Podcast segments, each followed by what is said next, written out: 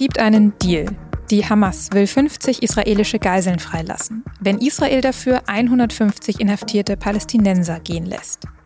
Über diese Vereinbarung habe ich mit Peter Münch gesprochen, dem Israel-Korrespondenten der SZ. Er sagt, politisch und militärisch betrachtet ist das vor allem ein Erfolg für die Hamas. Sie hören auf den Punkt, den Nachrichtenpodcast der Süddeutschen Zeitung. Mein Name ist Nadja Schlüter. Schön, dass Sie zuhören.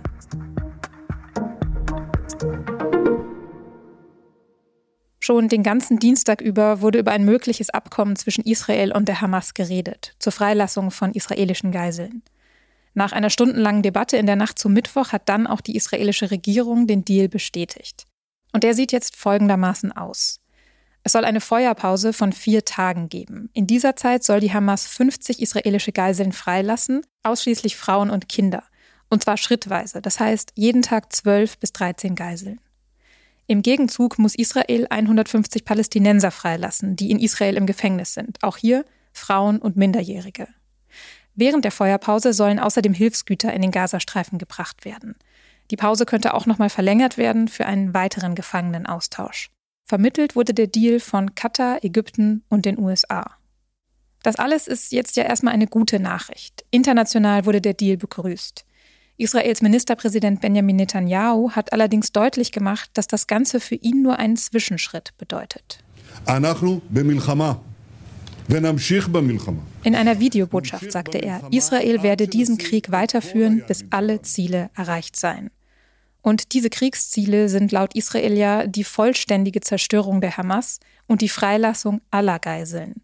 Insgesamt sollen es ja 239 sein, die in den Gazastreifen verschleppt wurden. Die 39-jährige Carmel Gatt ist eine von ihnen. Ihre Mutter wurde am 7. Oktober beim Überfall der Hamas auf Israel ermordet. Gil Dickmann ist Kamels Cousin. Und er hat uns gesagt, was er und viele andere Angehörige über den Deal denken.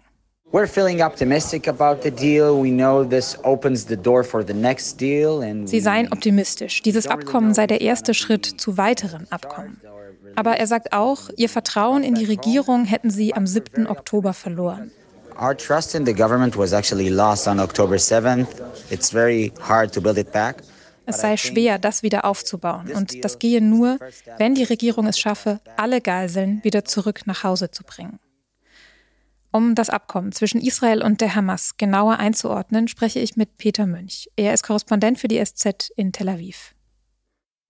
Herr Münch, für die Geiseln, die jetzt wohl freikommen werden, ist das Ganze natürlich erstmal eine positive Nachricht. Aber ist dieses Abkommen auch ansonsten ein Erfolg? Und wenn ja, für welche Seite? Also es ist tatsächlich erst einmal ein Erfolg für die Geiseln und ihre Familien, die durch die Hölle gegangen sind und jetzt freikommen sollen aus den Gazastreifen. Politisch und militärisch betrachtet ist es vor allem ein Erfolg für die Hamas, die nun in arger Bedrängnis zumindest eine zeitweilige Waffenpause bekommt.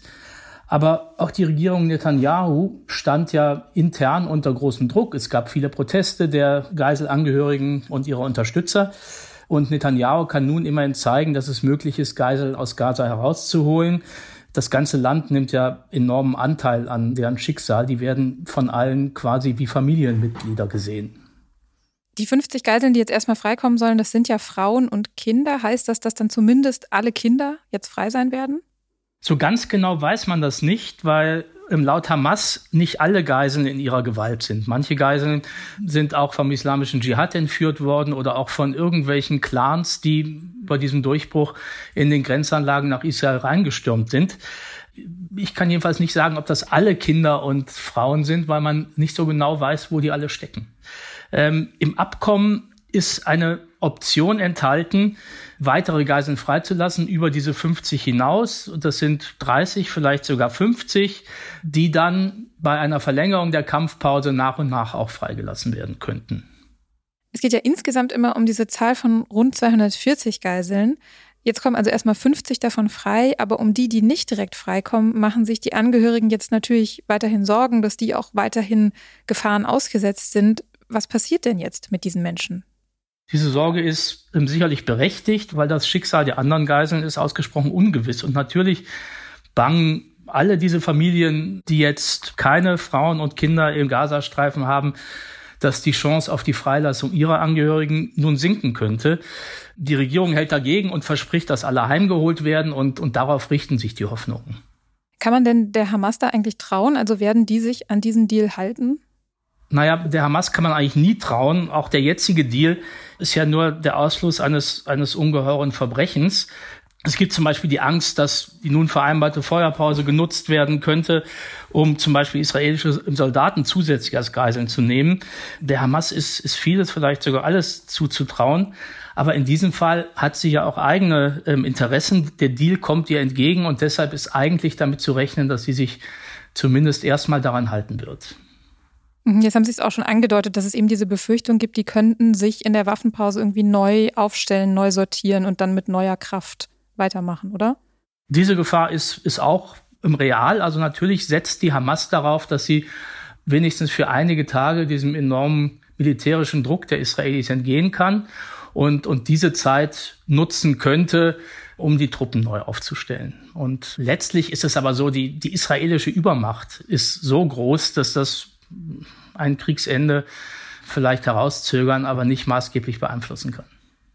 Über den weiteren Verlauf des Kriegs würde ich gleich äh, gerne noch kurz sprechen, aber vorher noch die Frage, dass so eine Feuerpause ja auch für die humanitäre Lage im Gazastreifen schon etwas Gutes sein könnte, oder? Den Menschen dort könnte dann erstmal geholfen werden in diesen Tagen ja, jeder Tag, an dem nicht gekämpft wird und jeder Tag, an dem relativ ungehindert Hilfe in den Gazastreifen reinkommen kann, ist natürlich aus humanitärer Sicht ein Erfolg. Und vereinbart worden ist im Gesamtpaket dieses Abkommens ja auch, dass ähm, eine gewisse Menge an Lebensmittel und Treibstoff jetzt in den Gazastreifen kommen können.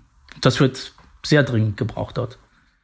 Jetzt hat Netanyahu auch gesagt, dass der Krieg nach der Umsetzung des Deals dann eben weitergehen soll, bis alle Kriegsziele erreicht seien. Also müssen wir uns darauf einstellen, dass das nach ein paar Tagen Ruhe dann nahtlos weitergeht. Das ist in jedem Fall das Ziel der israelischen Regierung und auch des israelischen Militärs. Ähm, und dafür gibt es auch eine breite Unterstützung in der Bevölkerung. Das Kriegsziel ist ja, ist ja klar definiert. Das ist die, die Zerstörung der Hamas, sowohl deren Militärkraft wie auch deren ähm, Fähigkeit, den Gazastreifen politisch zu beherrschen. Es könnte allerdings sein, dass, dass in diesen Tagen der Feuerpause jetzt der internationale Druck, der in letzter Zeit auch schon gestiegen ist, noch weiter ansteigt. Die Amerikaner verweisen ja auch immer stärker darauf, dass die Israelis das Leben der Zivilbevölkerung stärker schützen müssen. Also dieser Druck könnte steigen und, und das könnte dazu führen, dass Israel gedrängt wird, den Krieg schnell zu beenden. Es ist aber, glaube ich, hier im Land einfach nicht zu vermitteln. Sie haben eben auch das Stichwort genannt, die Übermacht des israelischen Militärs. Wie ist denn eigentlich der Stand der Offensive im Gazastreifen? Also ist dieses Kriegsziel, die Zerstörung der Hamas, irgendwie in Sichtweite? Davon ist man sicherlich noch ein ganzes Stück entfernt. Ähm, bislang hat sich die Bodenoffensive ja nur auf den Nordteil konzentriert. Da hat es aus, aus militärischer Sicht einige Erfolge gegeben. Also die israelische Armee hat verkündet, man habe ähm, die Kontrolle über den Nordteil weitgehend oder zumindest habe die Hamas die Kontrolle verloren. Aber der gesamte Süden des Gazastreifens ist praktisch noch unberührt von Bodenkämpfen und dort drängen sich inzwischen fast zwei Millionen Menschen, also fast, fast die gesamte Bevölkerung des, des Gazastreifens, die sich dahin in Sicherheit gebracht hat. Und dort im Süden stehen, wenn es weitergeht, ganz bestimmt noch harte und sehr schlimme Kämpfe an. Vielen Dank fürs Gespräch, Herr Münch. Gerne. Vor einer Woche hat das Bundesverfassungsgericht ein weitreichendes Urteil gesprochen. Das Verschieben von 60 Milliarden Euro Corona-Hilfen in den Klima- und Transformationsfonds war verfassungswidrig. Seitdem fehlt der Bundesregierung jede Menge Geld. Den Haushalt für 2024 wollte sie trotzdem fristgerecht beschließen, aber auch daraus wird nichts. Am Mittwoch wurde bekannt, dass die Ampelkoalition die dafür entscheidende Sitzung des Haushaltsausschusses an diesem Donnerstag abgesagt hat. Die Absage bedeutet, dass der Etat für kommendes Jahr wahrscheinlich nicht mehr in diesem Jahr von Bundestag und Bundesrat beschlossen werden kann. Weg und woanders hin und wieder zurück. Am Freitag hatte der Verwaltungsrat von OpenAI, die Firma, die den Chatbot ChatGPT entwickelt hat, den eigenen Chef Sam Altman gefeuert. Der Verwaltungsrat hatte Altman unter anderem vorgeworfen, intern nicht aufrichtig kommuniziert zu haben und das Unternehmen zu kommerzialisieren. Kurz darauf wurde bekannt, dass Microsoft, der größte OpenAI-Investor, Altman einstellen würde. Daraufhin hatte wiederum ein Großteil der Mitarbeiter von OpenAI damit gedroht, Altman zu Microsoft zu folgen.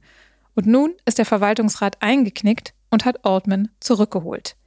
Damit sich das ganze Chaos nicht wiederholt, soll jetzt die Struktur von OpenAI umgebaut werden, unter anderem der Verwaltungsrat.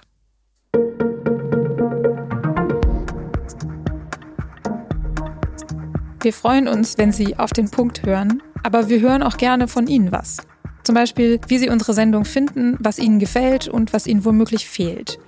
Deswegen gibt es gerade wieder eine kleine Umfrage. In der können Sie Lob und Kritik loswerden, wenn Sie wollen.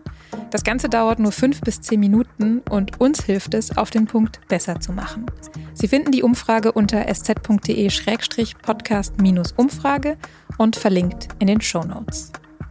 Redaktionsschluss für Auf den Punkt war um 16 Uhr. Produziert hat diese Sendung Julia Ongert. Vielen Dank dafür. Ihnen vielen Dank fürs Zuhören und bis morgen.